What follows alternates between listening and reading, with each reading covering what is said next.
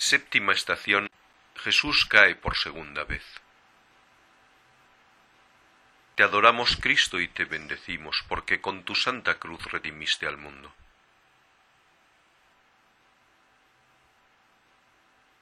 Lectura del libro de las lamentaciones. Yo soy el hombre que ha visto la miseria bajo el látigo de su furor. Él me ha llevado y me ha hecho caminar en tinieblas y sin luz ha cercado mis caminos con piedras sillares, ha torcido mis senderos, ha quebrado mis dientes con guijarros, me ha revolcado en la ceniza.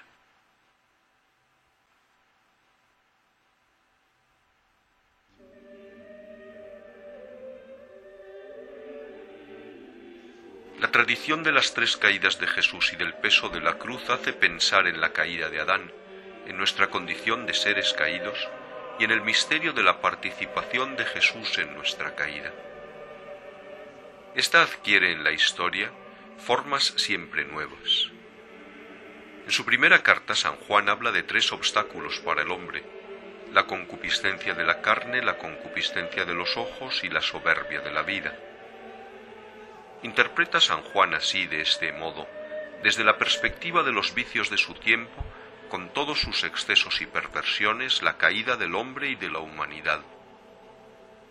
Pero también podemos pensar en cómo la cristiandad en la historia reciente, cómo, cansándose de tener fe, ha abandonado al Señor.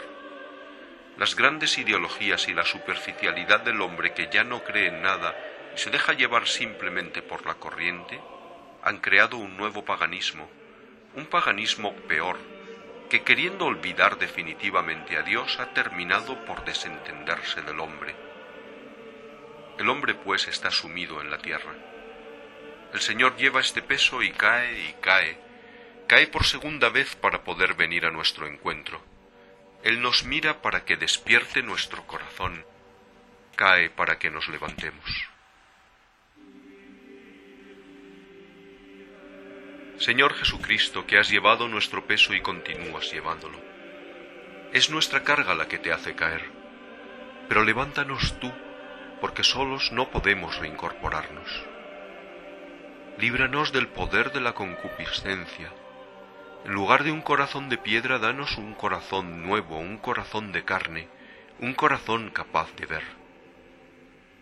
Destruye el poder de las ideologías, para que los hombres puedan reconocer que están entretejidas de mentiras. No permitas que el muro del materialismo llegue a ser insuperable. Haz que te reconozcamos de nuevo. Haznos sobrios y vigilantes para poder resistir a las fuerzas del mal y ayúdanos a reconocer las necesidades interiores y exteriores de los demás, a socorrerlas. Levántanos para poder levantar a los demás Danos esperanza en medio de toda esta oscuridad, para que seamos portadores de esperanza para el mundo.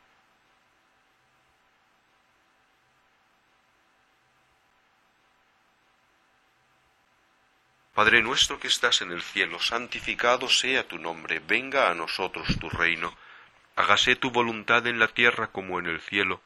Danos hoy nuestro pan de cada día, perdona nuestras ofensas, como también nosotros perdonamos a los que nos ofenden. No nos dejes caer en la tentación, y líbranos del mal. Dios te salve María, llena eres de gracia, el Señor es contigo. Bendita tú eres entre todas las mujeres, y bendito es el fruto de tu vientre Jesús. Santa María, Madre de Dios, ruega por nosotros pecadores, ahora y en la hora de nuestra muerte. Amén. Gloria al Padre y al Hijo y al Espíritu Santo, como era en el principio, ahora y siempre, por los siglos de los siglos. Amén.